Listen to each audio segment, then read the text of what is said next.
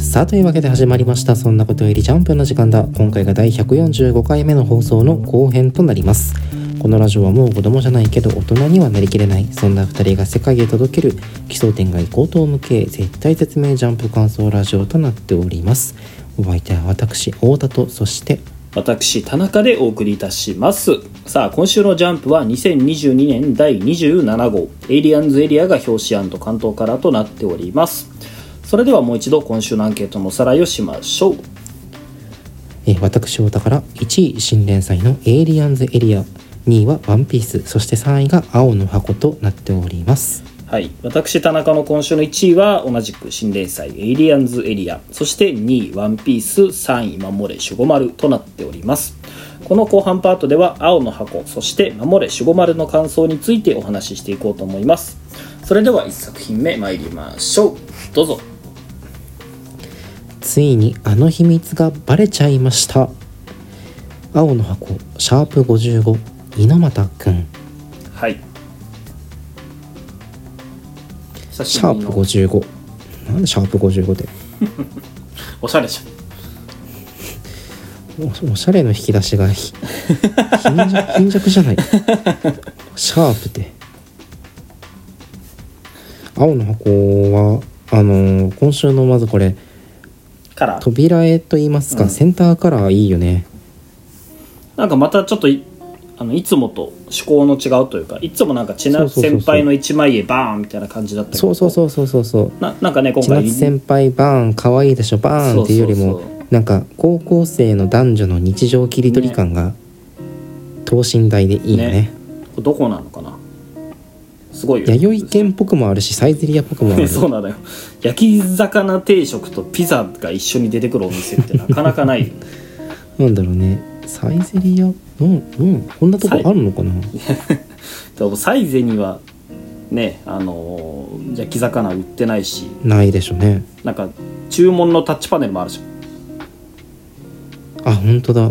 何なんだろう。なんだろう。でもなんかこのフォークとか箸とか入ってるやつはジョイフルっぽくもあるな。ジョイフルっぽい。ファミレスなのかなやっぱ。でもなんか店内の内装の感じマックっぽくもあるよね。このちっちゃい椅子とかね。そうちっちゃい椅子とか。あの窓の何？あのこれとかさ。ブラインドブかブラインドとか。マックっぽいし。あでも猫ちゃんロボットがお料理を運ぶあの場合もありますってあるからガストっぽくもあるねどうなんでしょうね。いやでも。日本中のありとあらゆるチェーン店が複合した最強の施設なのかもし。れないやっぱりこの背を背筋正してね、あの山盛りご飯を食らう千夏先輩は健康的だし、可愛いね。こう千夏先輩との相席にちょっと目を合わすことができない。けど決して食が細くはない大輝っていうのも高校生男子がそうだね。等身大で描けてて大変いじらしいものを感じます。なんか千夏先輩めっちゃ食ってない？その 千夏先輩はさ自分用の定食あるのに大輝くんが頼んでるのってシェア前提の食い物じゃん。ピザと ポテトっていう。だから絶対これ期待しちゃったんだろうね。一切れぐらいは食ってんのよ。うん。か千夏先輩はこれお冷や飲んでるけど大輝くんあのコーラかウーロン茶か飲んでるじゃん、え大輝くん一食食べた後に付き合ってるんじゃない？ああその説はあるかもね。先輩とかと別に一食食べたけど千夏先輩に誘われて軽食とドリンクバーではいはい。ファミレスを楽しんでる絵かな、いやーこういうのいいな。やっぱ青の箱って恋愛漫画である以前に高校生の日常感が好きだあから、のディティールとかねそう空気感みたいなのうまく捉えるよねやっぱ。なんかねしぶっちゃけ青の箱ってそそんなにギャグ描写さえないじゃん。うんうん。でもなんかそこもリアルな高校生感あって。ああ確かにね。あのウィッチウォッチ読んでたらね。こんな面白い高校生いるわけないだろうって気持ちになるけど、青の箱を読んでたらねあそそうそう高校生ってこれぐらい思んないよなって気持ちになれる全員こんな人間できてはないけどね。いやそうそうだね。リアルの俺たち高校生はね。いやまあ、まあ。そんなことより今週のそ青の箱ですよ。そうだね。はいはい。あのーねえっと一一応ゆさくんとうん。インターハイ予選で敗れたゆさくんと大輝くんのこの、はいはい。えーバドの試合っていうのが一話として主に描かれているんですがはいはいぱりこう着目すべきはそれを観戦するひなちゃんと千夏先輩でしょ。うん。いいね。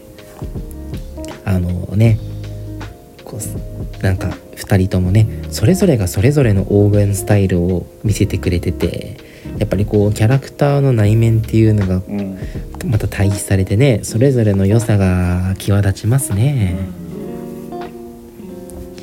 個人的にはどっちの方が好き？このひなちゃんのなんかうーん負けた相手と戦うこう苦しんでるところを見たくないっていう気持ちとうん千夏先輩の意外とそういうところは気にならず試合を純粋に楽しんで1点取ったら1点取ったでこう明らかんと1点取ったって言えるような観戦スタイル。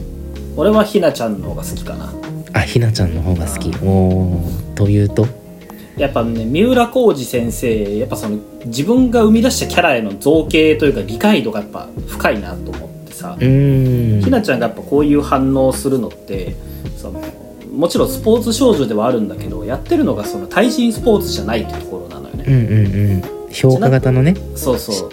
新体操だからあくまでも自分との戦いっていうのがメインで敵のミスを誘ったりとかなんかそういう駆け引きとかっていうのがあんまりないスポーツ、ないであろうスポーツをやってるという。それに対して千夏先輩は、まあ、チームスポーツか個人戦かっていう違いこそあれどやっぱ敵より上を行くっていうのがよりこう強いバスケっていうスポーツだからそこでその見方にはあのー差が出てくるっていうのをちゃんと捉えて観戦のし方法っていうのでこう差をつけてるっていうのは純粋に描写がうまいなと思うんだけど、うん。やっぱ俺が大輝くんの立場になるとその千夏先輩みたいにさ似たジャンルのスポーツのすごい強い人が見らうんうん。見るよりも、門外漢がこうやってねあの可愛くあの、うんうんうんうん。ねその私の大輝になんてことするんじゃいみたいな見方をしてくれる方が単純に可愛いというか非語欲がうん。刺激されるかなと思って。俺はひなちゃんの方が好きだね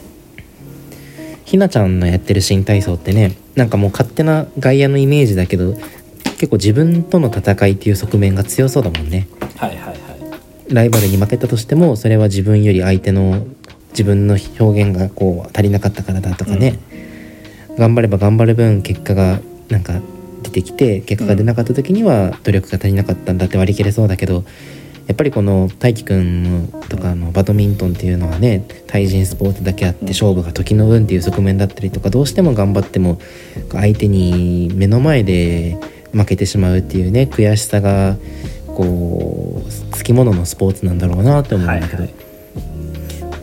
うん。だからこそ大輝くんっていうのは先週の「青の箱」でも描かれたけどこう砂漠も砂漠の中をねもがき苦しみながら前進するかのようにこう苦しみながらバドミントンをしてるように周りから見えてるわけで、それがひなちゃんの今週のねあんな大輝は見たくないっていうセリフにもきっとある種つながってるんだろうなと思うのよ。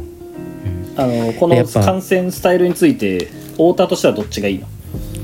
俺は俺はやっぱ千夏先輩スタイルなんだよあそうなんだ、ねなんかひなちゃんのこのぶりっ子さ目なんか鼻につかない。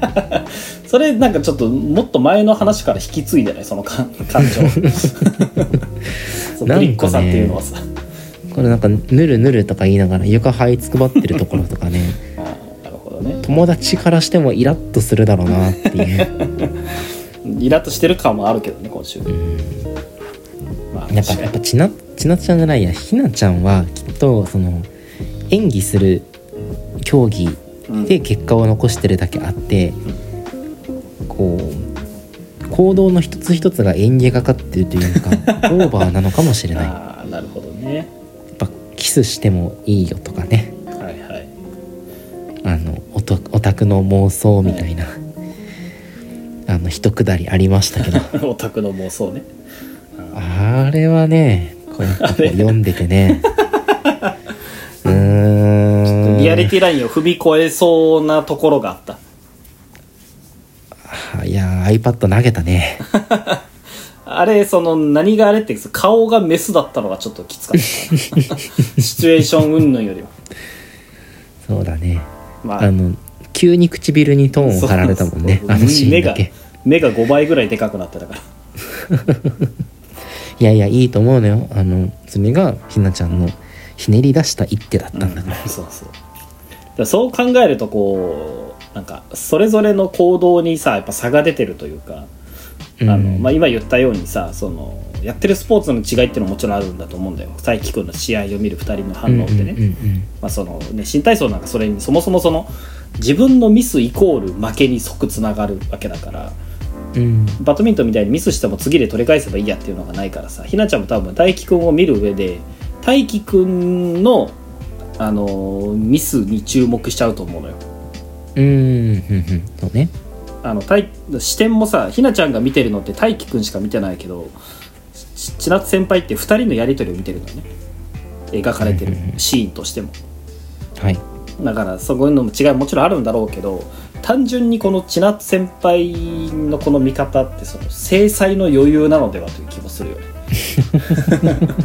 やっぱやっぱひなちゃんのさあのキス本当にしてみるっていうあれあの一手はやっぱ副菜の焦りが出たのかもしいれない。や諸刃の剣だったよね。うん。大前自弱と構えてる方が強いからさ三国志の世界でも。そうまあでもその千夏先輩のこの余裕しゃくしゃくな感じというのはさまあまあ制裁の余裕というのはね大変しっくりくるんだけどやっぱこう大輝くんと千夏先輩って似た者同士の側面があるからさ、だからこそこうなんかこれだけ余裕かぶっかまして観戦できるんじゃないかなと思って。なるほどね。なんせこうひなちゃんって全国的にもめちゃめちゃその競技者として成功してるわけじゃん、うんそれに対してだからこそこうインターハイ予選で勝てなかったゆさくんとうん。こう改めて試合してる大輝が苦しんでるところを見るともどかしさがきっとあるんだと思うんだけどね。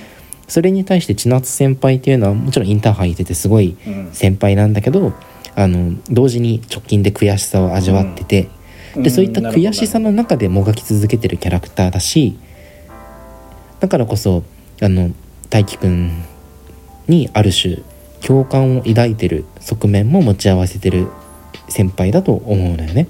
うん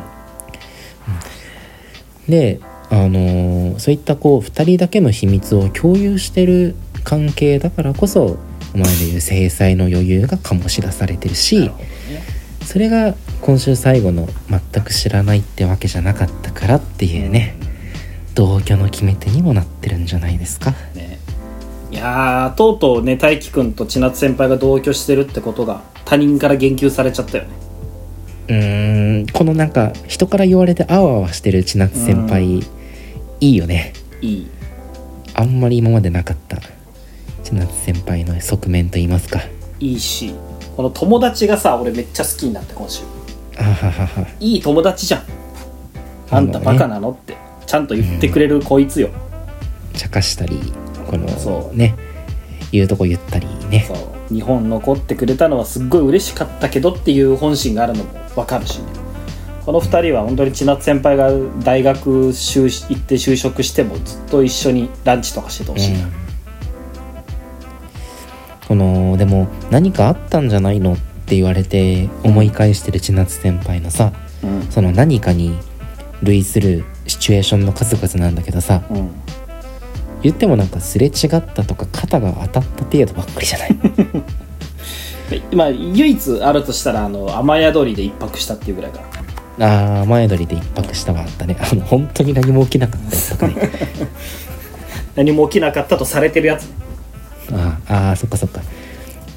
いちご100%でもあのあの何も描かれなかったけど確実に何かあったひ一晩があったもんな そうそうそうそう子供の時に読んでたら気づかない一晩が。そうそうそう。うん。いやでもあのやっぱりこの三浦先生の構成力の巧みさというか、えー、と先週の「青の箱で」えー千夏先輩と大輝くんのこう似て非なる部分っていうのをはいはい。あのある程度ねえー読者に提示した上で、うん。今週後のひな千夏先輩と大輝くんのやっぱり共通点っていうのを再提示することでうんひなちゃんとの対比であったりとかその千夏先輩が大輝くんと同居するに至った心の動きとかをねもう一度なぞらっていなぞっていくっていう構成はまあ丁寧だしね丁寧だよね。スッと入ってくるものがあってね巧みさを感じますね。うんまあねそのこの友達が言ってるようにさやっぱよくよく考えたらやっぱでそらジャンプ漫画だからっつってある程度流してたけどよくよく考えたらよく知らん男の家に住むのなんかまあ無理なわけよ。うん、それでもやっぱぱ一緒に住んでるってことはやっぱ逆説的にもともと大輝くんのことはしからず思ってたっていうのは確かにその通りだなと思って。うん、そこをこうやってその他人の口からさ示唆させ他人の口からというか他人をきっかけに示唆するっていうのもうまいよね。自分からこう言うと嘘くさくなっちゃうけどさ。うんうんうん。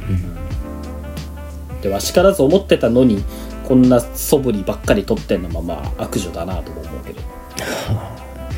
ひなちゃんの顔が曇る日もそう遠くないでしょう。三浦先生のさ特徴というかさ俺三浦先生って歴代漫画家の中でい一番体育館のこの上の部分をうまく活用してるなと思うんだよね。すごくない？この確かにさあったじゃん。その俺らが子供の頃って。体育館のこの中2階みたいなさ、部分。確かにあボールとか落ちてるところね。そうそう。でもそこをこんなに描くことあるって。今週観戦に使ってるしそれより前だとなんか雨の日の練習でここずっと走ってたりしたじゃん。はいはいはいはい。なんか本当に感性がまだ高校生に近いんだなと思ってさ三浦先生。やっぱこうね描くにあたって入念な取材を行われたんじゃないの、やっぱ40歳50歳の人じゃこの上は使えないよ。普通下で見るうもん。ん。観戦存在忘れてるもんねまずそう。いやすげえわって思うねこういうところにやっぱり箱読んでる時だけ記憶が蘇るもん、そうそう。こういうところにリアリティって出るよなって。うん確かにね、まあ、三浦浩二はギャルだからね。ギャルだから確かギャルはこういう高いところ乗りがちだからやっぱ三浦浩に二も悪いな。ことあるごとに登ってたんでしょう。そうかもしれん。とね今週本編はさることながら、ん。やっぱりこう触れずにいられないのは千夏ワングランプリ結果ああなん発表でしょ。かやってたあ結果発表あ結果発表あったんだ。今週結果発表なんですよ。ボーボーあのこれねあのー波の漫画はね人気キャラうランあの投票とか行うんですけど青の箱に関しちゃ千夏先輩一人でね、うん。どの千夏先輩が一番可愛いかだけで人気投票企画を行うといううん。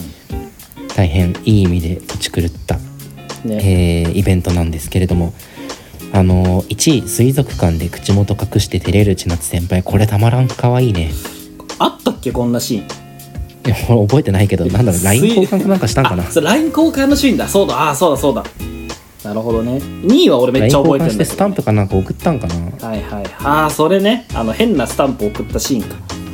うん。2位は直近のシーンだけどこれめちゃくちゃ良かったよね、あのハッピーバースデーって言って、はいはいはい。海辺でケーキ目の前にね生足の千夏先輩のシーン、いやようこんな票集まるなって思うよね。1万票も 千夏ワングランプリに集まるってすごいことよすごいよね。千夏先輩だけで1万票集まると、やっぱでもあのーこれ1位からねあのー絵柄付きの人気結果がこれ投票結果が10位まで示されてるんだけど、1位から10位まであってよ。もうん。うなんか水着姿が5位のあのー扉絵？扉絵だけっていうのがね、この作品とこの作品ファンのこう清廉さを際立たせるよね。ね。そんな。大体このねヒロインの人気ランキングとか言ったらねすぐ水着だの下着だのがね。上位にランクインするもんじゃない、肌の面積。それでなくてもねそれでなくてもなんか人気投票結果発表するために扉絵で手,、ね。手ぶらとかね水着とかねしがちのなんかやっぱこう青の箱は一味違うわ。やっぱし花火は射精のメタファーとか言っとるラジオには過ぎた漫画よ。眩しすぎる、眩しすぎるよ本当に。うん。やっぱ学校の先生の家に一人で行ったりとかしちゃダメなのよ。ダメなのよ。ジャージ着てパンティーライン透けさせてたりしちゃダメなのよ。つけさせてる漫画じゃダメなのよ。令和のラブコメってこうじゃないとダメなのかもしれないいや俺この中ででも絵が載ってる中で一番好きなのはやっぱこの6位のあのワンピース姿の千夏先輩かな。爽やかで可愛ギいリギリのやつね。ギリギリダサいと言われない服ね。可愛いじゃないこのおしゃれにね無頓着っていうほどでもないけれどかといって特別おめかししてるわけでもない自然体の先輩ね。俺が好きなの9位かなあ9位大大気気一本。1本。これ言われたらね俺惚れちゃうよ。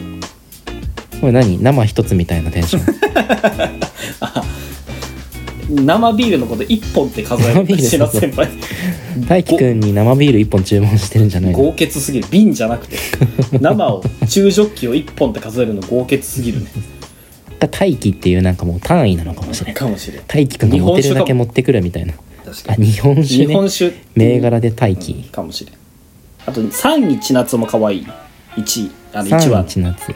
ああ千夏先これ輩千夏先輩の無天真爛漫さが出てていい千夏なんじゃ。ワンオンワン仕様だね。うん。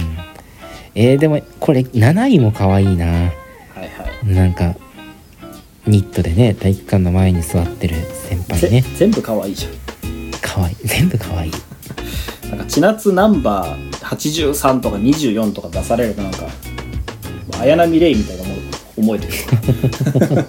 なんかこう千夏先輩がね記号化されててね。そうそうそう。まあ千夏ワングランプリはいいけどこうなってくるとやっぱ楽しみなのはひなワングランプリがそもそも開催されるのかどうかってところ。で もうこれでひなワングランプリが開催されんかったらもう結末はもう決まったようなもんよ。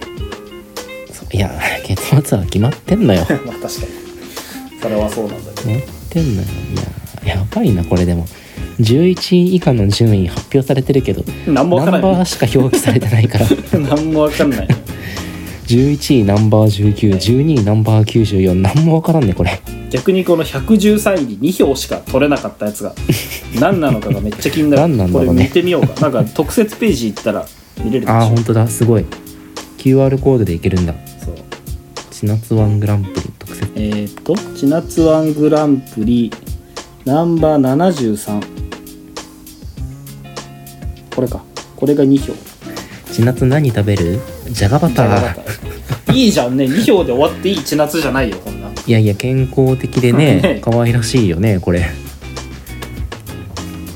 どのシーンかもわからんけどだってねこうなんか年頃の女の子なんて気取ってサラダとかね。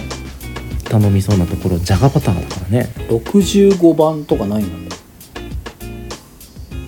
65番。あ65番は千夏先輩が大輝くんに馬乗りしてる絵だよ。あそう。えなんで知ってんの？今あの投票ページ見てる。ああなるほどね。65番こんなん順位高いだろうと思ったけど。これ何位なの？ないんだろう。あ31位101票だ。そんなにでもパッとしないね。やっぱあれじゃない？画面に大輝が映るとダメなんじゃない？そうなの？68番は？68番はなんかタオルかぶってる千夏先輩の一枚絵だけど。59位41票。えー、意外と俺が70番とかどうなんだろう。いいなって思うやつがなかなかない。70番ちょっとでも悲しいコマじゃん。もうああ114いうことが起きないように気をつけるねって。100 114票。え結構えドベさんだよ。70番。ドベ70さん？番うん。あ本当だあー。なんだろうもっとなんかド M の心に響くかと思ったんだけどな、85番ダンゴムシの夏。あこれ結構高いな。いろんな千夏先輩がおるね。これちなみにひなちゃんと2人でぷくってしてる84番とかどうなんだろう？84番はあ40位75票。あパッとしない これあのひなわんグランプリは開催されませんされませんね。されませんこされまれはせんわ。そっか。はい。残念ながらそういうことですわ。そういうことですね。まあ制裁の余裕と副菜側室の焦りを本当に楽しんでいこう。公式からのこの調和の差も顕著ですし。まあ幸せになってほしいなと思うよ、千夏先輩の独走が続くでしょう。ね。さあというわけで最後の作品に参りたいと思います。はい。井原先生お疲れ様でした。守れ守護丸最終話。その先の幸福いやー悔しいが終わってしまったよ。井原先生ねこのラジオでは相当井原先生のことをしてたんですけれどもねえ。なかなか残念ながら、まあねえまあ、ラスト3話を使ってこう守護丸の正体と、まあ、最終話幸福ちゃんの話を書いたってことで、まあ、最初にやりたかったことはまあできたんじゃないかなとは思うから、まあ、そこはいいんだけどね。最後のね、うん。コマも綺麗で好きだよ俺終わり方として。あドドンパチと同じことしてるけど。うん。じゃあなって言ってね読者側にこの挨拶してからまあ終幕と、ね。まあ、全体通してねマグちゃん会だったりとかあのちんぽ先生の会だったりとかかなりいい会はあったんだけど、まあ、やっぱ全体通して、ね、恋人比べるのは良くないけど恋人を比べてやっぱ攻撃力不足っていうのは否めなかったのかなとか思うし設定もね意外と自由利かなそうだし。だからまあ残念だなと思うけど。あと純粋なギャグ漫画でいうとやっぱロボコが強すぎるっていうのもあるしね。なかなか。そうだね。今ジャンプ紙面本当にギャグ漫画が強かったからね。そうなのよ。だからね恋ピー再開してくれた上で正面から楽しめるのかっていう不安もあるけど、まあ、また書いてくれるのをね書いてきてくれるのを俺は待ち望みます。うーん。なかなかね本当に目を見張るほどの未成年伊原そうなのよ。20days 恋ワンピーどれもパワーのある作品だっただけにうーんもっとね見れたんじゃないのかなっていう、ね、一読者としては思わざるにはいられないんだけど。あの伊原先生の追消し見た？見た見た。なんか書簡じゃないけどなんだっけ？謝辞か。うん。謝辞謝辞ね。謝辞なんかあれはこれね。あれは良くないだろうと思ったけど。うんまあ、本人が追消ししてるから多くは語らないけれども、うん。やっぱりこう守護丸は悩みながらの連載だったんだなと思ってね、井原先生としては100%自分の力を発揮できたとはうん。思ってないのかなというふうに感じたんだけど、ね。でもよくない別にこれぐらい。なんか反骨精神というか、まあそうもちろん。あの逆にね伊原先生のこの破天荒な作風には合ってるなとは思うけどね。うん全然こんなもんじゃないんですってまた読んでくださいぐらい言った方がさ、井原先生の次の作品そんな言うならじゃあ読ませてみろよとも思うし、そうだね。なんかその漫画が好きだった人もいるんだから失礼ですみたいなコメントもあるけどさ、なんか失礼とか失礼じゃないとかじゃなくてただただ自分はこう思ってるっていうだけで、うん。なんか良し悪しの問題ではないんじゃないかなと思ったんだけどね,、まあねこういうこのし所感を表明することに関して、まあ、第一に、ね、作作品って一番最初はやっぱ作作者のもんだしね。うん。ね。でもなかなかこう思い通りの作品にはならなかったということで、うん。やっぱこう寄せたんだろうね結構。なんでなんだろうねでもなんで守こううん。そうそう守護丸に対してこう100%じゃないと思っちゃうのかな気になるとこだけどね。いやーでもやっぱこうウソップに相当するね狂気じみたキャラをもっと前面に押し出したかったんじゃない？まあそれは俺たちもね言ってたことだしね。見たいなとも思ってたわけじゃん、なかなかだからターゲティングがうまくいかなかったんじゃないかなと思って主人公のあのー守護丸だったりとかあとは取り入れてるパロディの内容的にも結構低年齢の読者向けにそうだね。守護丸は描かれてたのかなと思ったんだけど、多分子供ってもうちょっと絵が綺麗な漫画じゃないとうん。入り口としてあまり読まないんじゃないかな。そうね。し井原先生の面白さってやっぱりこの垣間見える狂気なわけじゃん。うんうん。これやっぱね酸いも甘いも知り尽くした22歳以上じゃないと、なかなか分かれないんじゃなくて、あとやっぱそのまあなんていうのかな。井原先生って結構パロディーもまあ使うじゃん。うん。井原先生のパロディの使い方ってそのウィッチウォッチとかロボコみたいにさ元ネタを理解した上でそれをどううまく落とし込むかっていう使い方じゃなくて本来タブーとされてるパロディそのものをパロディというか元作品そのものを持ってくるっていうその型破りな裏の面白さみたいなのもあるからさ。あそーのメソ同じパロディでもやってること微妙に違うというか。えっと。側の面白さなのよね追原先生のパロディの使い方って。この場面でパロディしてるってこと自体が面白い。そうそうそうそうそう。メタ的なというかね、まあ、まさにマグちゃん会とかまあそのもうまさにそうやり方自体ありなのかよっていう面白さだねそんなのやっちゃダメだろうっていう破天荒さがやっぱあれだからなかなかこう守護丸っていう作風とはなかなか食い合わせが悪かったのかもしれないしね。一つ心配な点としては今週最後の,、あの担当編集コメントなんだけどうん。これね井原先生の次回作にご期待くださいのね。決まり文句が載ってないのよ。ね相当揉めたんじゃない？いやだと思うよ。多分めっちゃ喧嘩したんだろうなと思うよ編集というか。喧嘩したんだろうね。あんなことツイッターに載せるぐらいだしね。うん。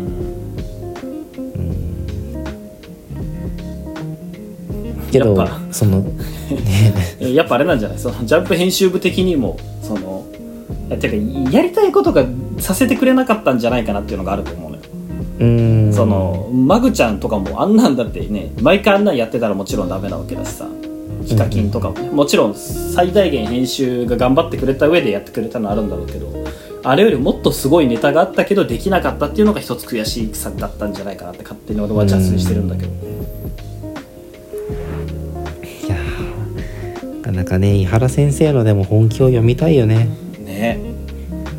ジャンプじゃ無理なのかなとかも思っちゃうけど。うんジャンプラとか。うんうん。井原先生にはねあの最終兵器あれがあるから。あの脳内で連載してる「泥ボーイ」っていう漫画があるからね。そんな藤本つ樹みたいな 天才肌なの？井原先生まあ脳内というかその小学校の頃からずっと連載続けてて外に出す気のない漫画があるらしいのよ。へえ。泥ボーイっていう少年漫画があって。なんかツイッターでもちょろっと描かれてたけど。いやまあギャグだけじゃない。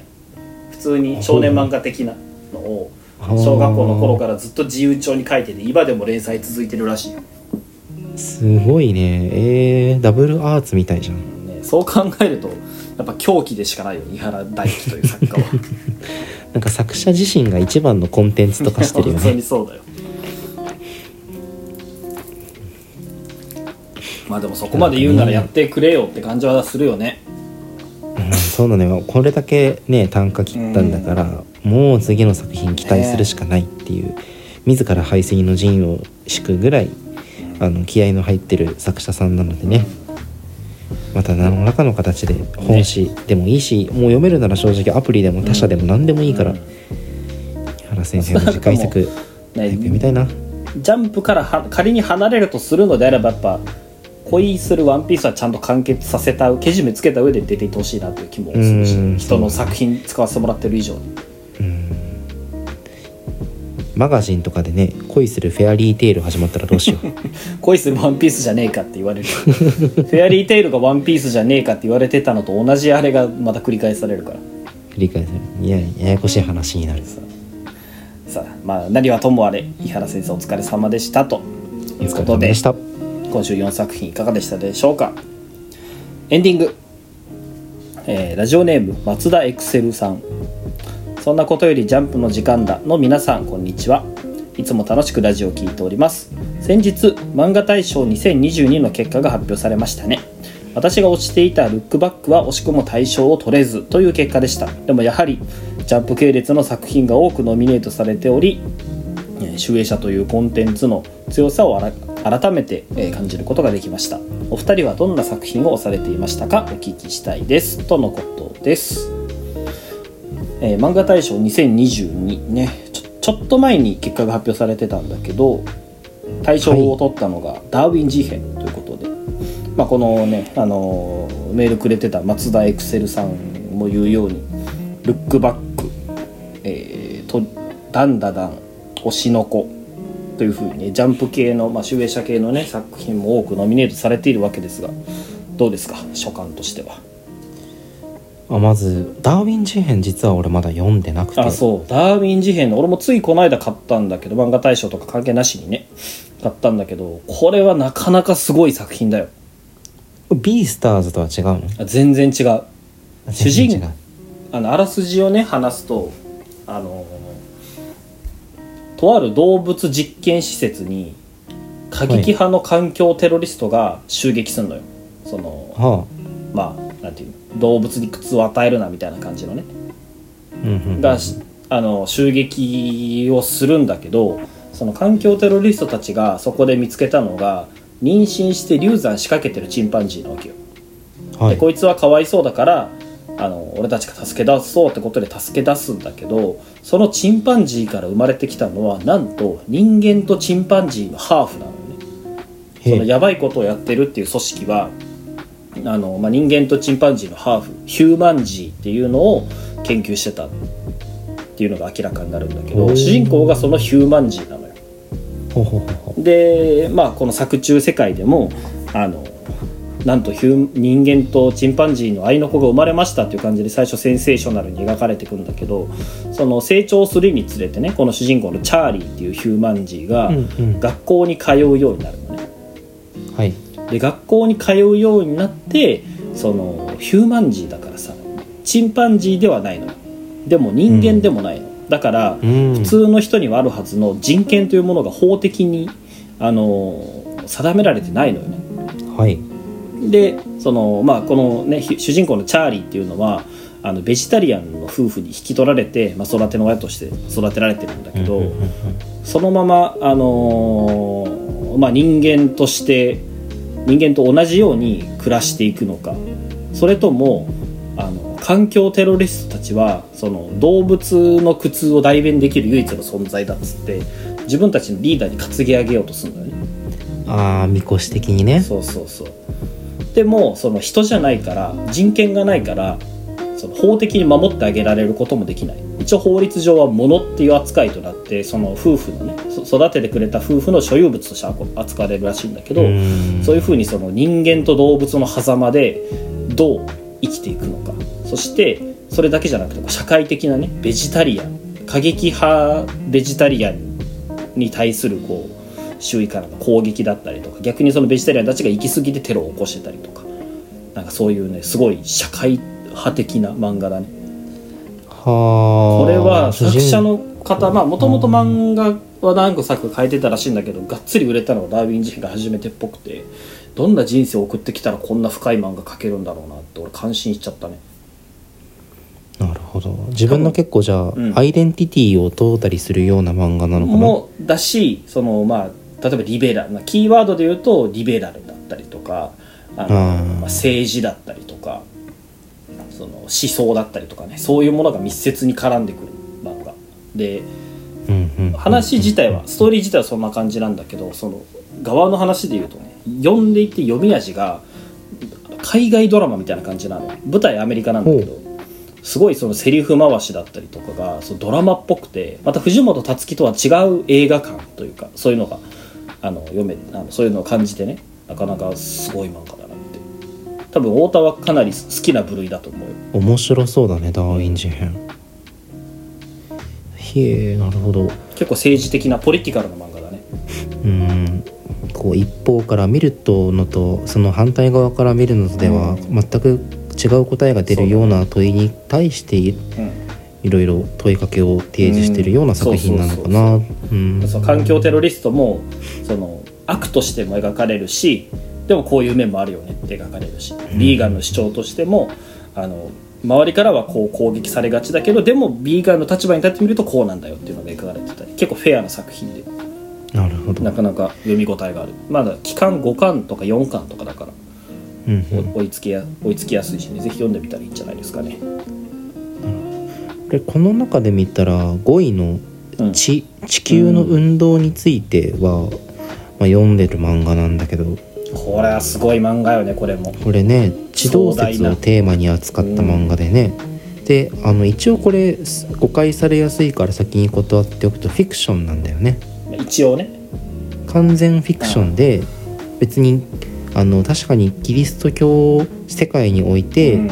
えー天動説が主流で地動説が迫害され採用されなかったっていう事実をモデルにはしているけど、うん。実際はここまで別にあもちろん。地動説派があ迫害を受けた事実とかはないしあのーそこはまあ歴史と混同しないように気をつけなきゃいけないんだけれどもやっぱこう人類の悪なき知的探求心の尊さであったりとか、またこれちょっとドククターストーンに通じるところがあるんだけれども、やっぱこう一人では成し得ない、はいあはい、の積み重ねみ重ねこそが、うん、人類を科学というね、はいはい。人類のこう営みうのん。なせる、えー尊さなんだとかね、そういったところをこう描いた漫画なのかな、千葉この間完結したんだっけ、かん。もうすぐするのか。うん、もうもう終わるよ。多分次か次の次が最終巻らしくて。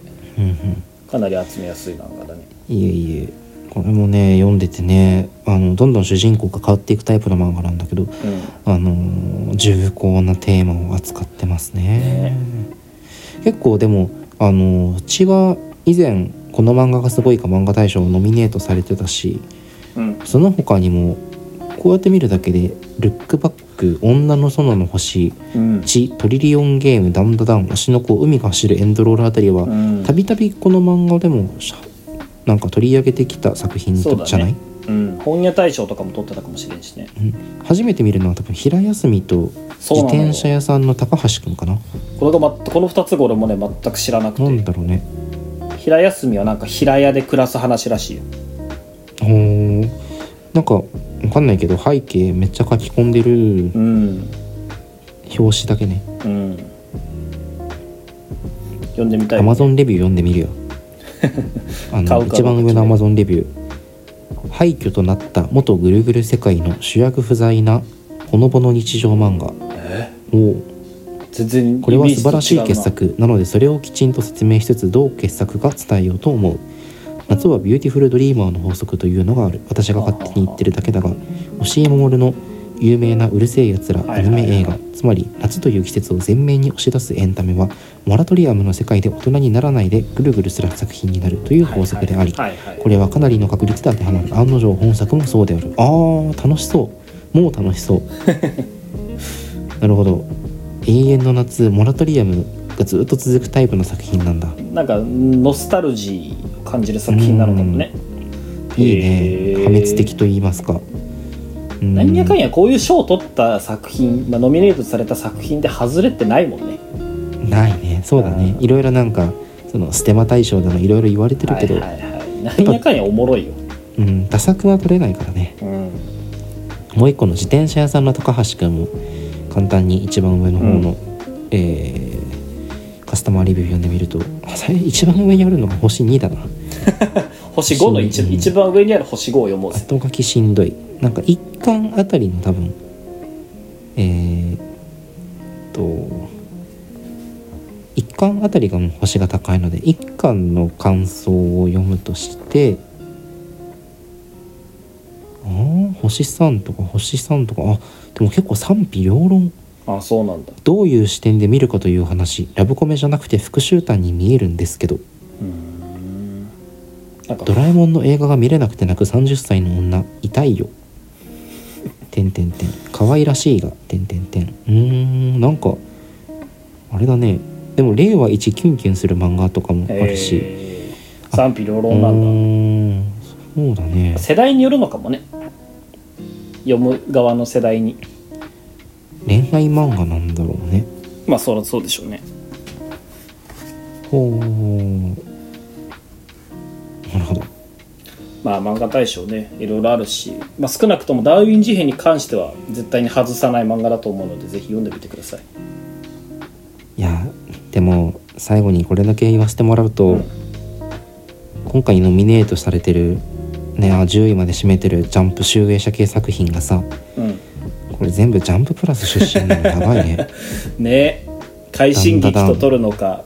ルックバック推しの子全部ジャンププラスだもんね。ねえまあ納得はするけどね。やっぱこう世間の目に触れるのはジャンプ本誌に載ってる作品なんだろうけど、うん。こういう賞レースもので強いね。上の方の順位獲得する漫画はこれから先ジャンププラスに乗るのかもね、時代という感じもしますが。ジャンププラスはいい。や面白い大変興味深いたくさんあるんでまた皆さん読んでいきましょはい、うはいというわけで、えー今週の「そんなことよりジャンプ」の時間だはここまでにしたいと思います。それでは来週の「ジャンプ」でお会いしましょう。さようなら。バイバイ。